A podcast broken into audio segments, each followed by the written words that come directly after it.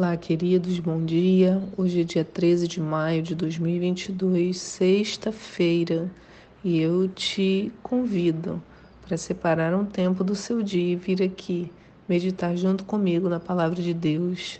Os textos estão em Jeremias 32, do 6 ao 27, Jó 23, 1 Pedro 5. Finalizamos o livro de Pedro hoje, né? A primeira carta, né?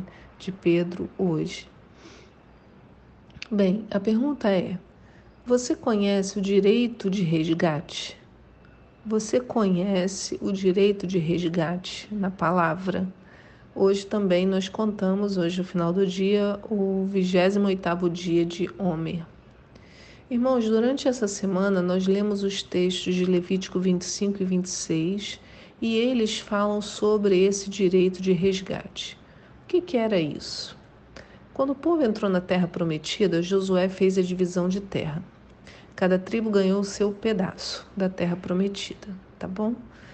A gente tem é, duas tribos que ficaram antes da entrada da terra, elas ganharam uma terra antes em outro local, e as outras demais ganharam a divisão na terra chamada Terra Prometida, uns antes do Rio Jordão, outros depois. O que o texto explica em Levítico 25, 26 é que se alguma família passasse por dificuldades e precisasse vender a sua terra, ela teria direito, ele, a pessoa, né, ter, aquela família teria direito à terra novamente de duas maneiras. Então, nós, você tem uma herança, você ganhou uma terra, você é sua. E aí, o que, que a Bíblia diz? Olha, se você passar alguma dificuldade e tiver que vender essa terra, você pode vender. Mas eu não quero que isso seja para sempre. Você vai ter direito à sua terra de novo. Como? Então, duas maneiras. Uma era no ano do jubileu. Então, a cada 49 anos, toda terra vendida voltava à sua possessão original. Então, Vamos imaginar, nem, então nem sempre você ficava 49 anos longe da terra. Vamos imaginar que eu vendi a terra hoje, hoje, esse ano. E o ano do jubileu começou a contar há 30 anos atrás. Então, 19 anos para frente, né, vai dar 49 anos, vem o, o ano do jubileu. Aí a terra volta para mim. Por isso que a terra tinha preços diferentes. Se eu fosse vender uma coisa para você e o ano do jubileu fosse daqui a dois anos, a minha terra é, valia pouco, porque eu, a pessoa que comprasse só ia ficar com ela dois anos, depois ia ter que devolver. Entende como funciona o ano do jubileu? Então, o ano do jubileu começou a contar no ano 2000. Então, no ano 2049 é o ano do jubileu. Então, se eu vender uma terra hoje, em 2022, até 2049, dá 27 anos. Então, daqui a 27 anos, essa terra volta para minha família. Esse é o primeiro caso. O segundo caso é se algum parente ou alguma pessoa, caso a situação, ou a própria pessoa né, que vendeu, se a situação dela tivesse melhorado, resgatasse essa terra. Isso só poderia ocorrer no período de dois anos depois da venda. Se passasse dois anos e ninguém fosse lá devolver o dinheiro ao comprador, a terra só voltaria a ser daquela família no ano do jubileu. Então, como é essa segunda parte? Eu vendi a minha terra para você. Nos próximos dois anos eu tenho o direito de comprá-la de volta, se eu tiver condições. Ou se alguém da minha família, lembra que a, a terra, divisão né, da terra é, de Israel, ela foi dividida por tribos. Então, cada tribo tinha várias famílias. Então, as famílias poderiam resgatar a, a terra de algum familiar né, que houvesse vendido. No texto de Jeremias, então, entendeu, né? Dois casos: o ano do jubileu ou se algum parente ou a própria pessoa resgatasse, né, pagasse de volta o valor da venda no período de dois anos, dois casos de recuperação. No texto de Jeremias hoje vemos isso acontecer. Deus fala a Jeremias que ele faria o resgate de uma propriedade do seu tio. Em Jeremias 32,6 diz assim: Então Jeremias declarou: Eis que o Senhor dirigiu minha palavra, a sua palavra nesses termos.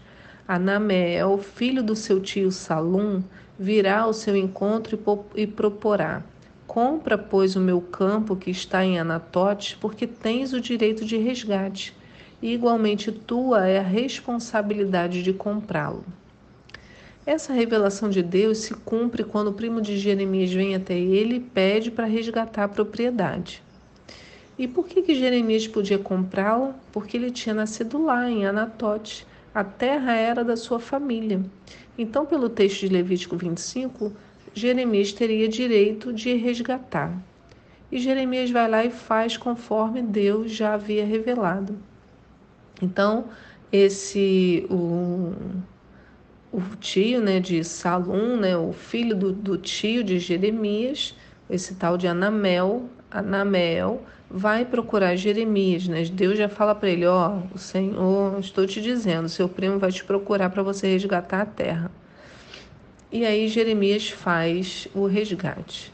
Agora, nós sabemos que Jeremias profetiza com a própria vida. E o que, que Jeremias estava profetizando?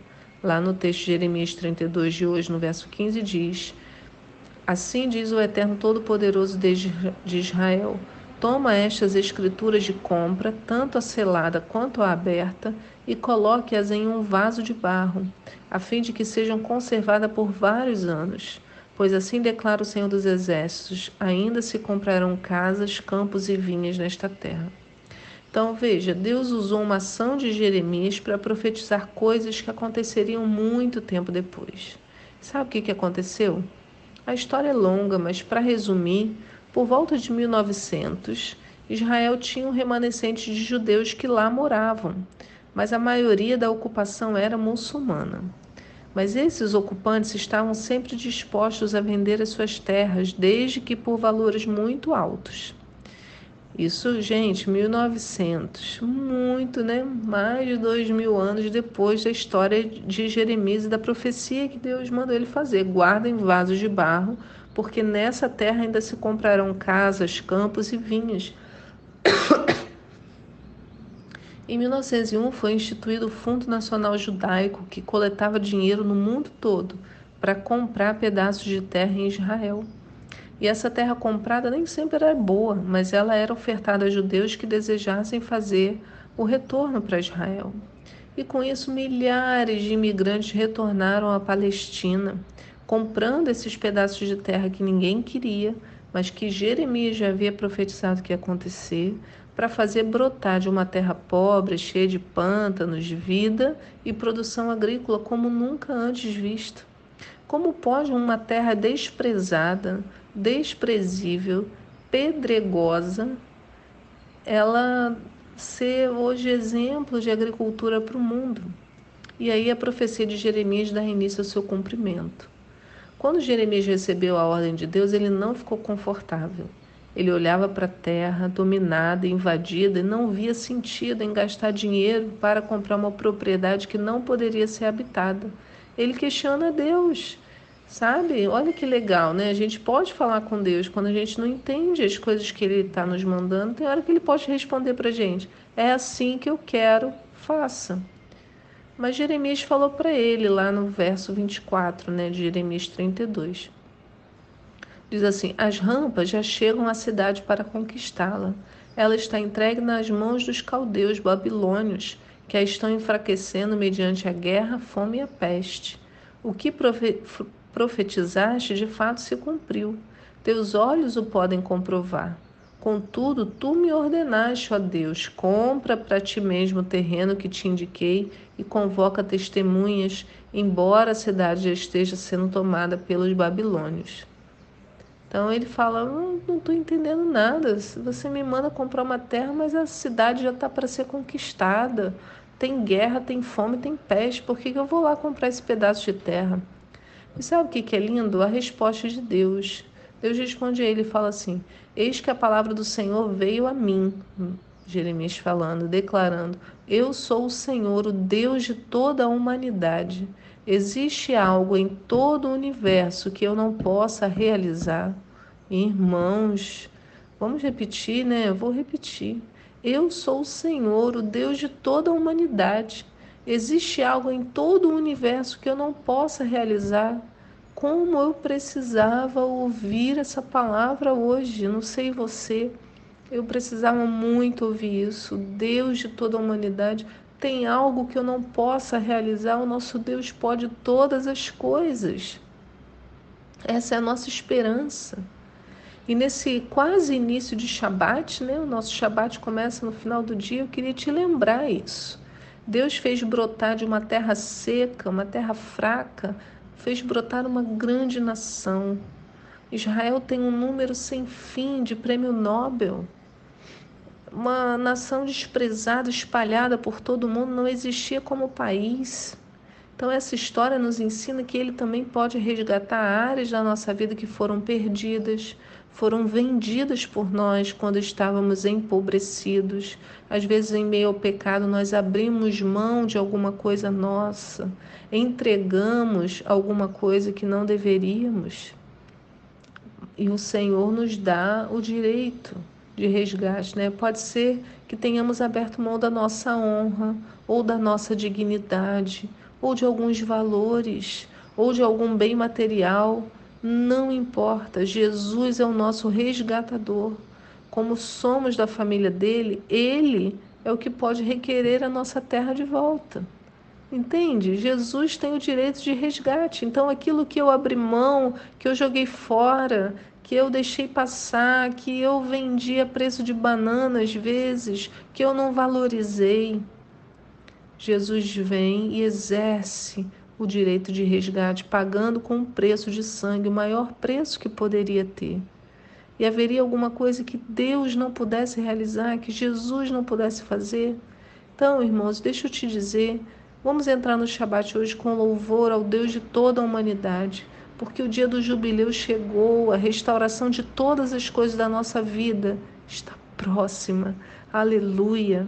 Senhor, quero orar, Deus. Quero orar pelos meus irmãos. Senhor, muitas vezes, Deus, nós somos assim. Né? Temos histórias perdidas, vendidas, Senhor. Estávamos empobrecidos, abrimos mão, Senhor, às vezes da nossa honra, da nossa dignidade, até de valores, de algum bem material, de relacionamentos.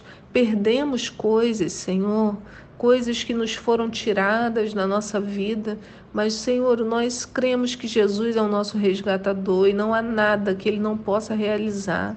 Deus, nós nos colocamos debaixo dessa bênção, Senhor, e queremos dizer, Deus, tenha liberdade, Jesus, exerça o direito de resgate nas nossas vidas, nós entregamos a Ti. Senhor, coloco diante de Ti as múltiplas situações dos irmãos, de quem está ouvindo esse devocional. Deus, executa o teu direito de resgate, restaura todas as coisas, que nós possamos ouvir o ano do jubileu chegou. Senhor, para nós queremos celebrar, Senhor, com alegria o resgate que tu tens para as nossas vidas, em nome de Jesus. Amém.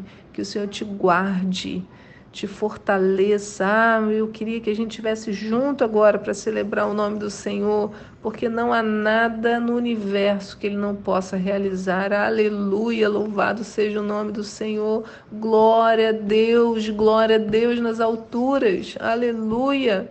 Aleluia, aleluia. Oh Deus, glórias a Ti, Senhor. Eu te espero aqui para um próximo devocional. Tchau.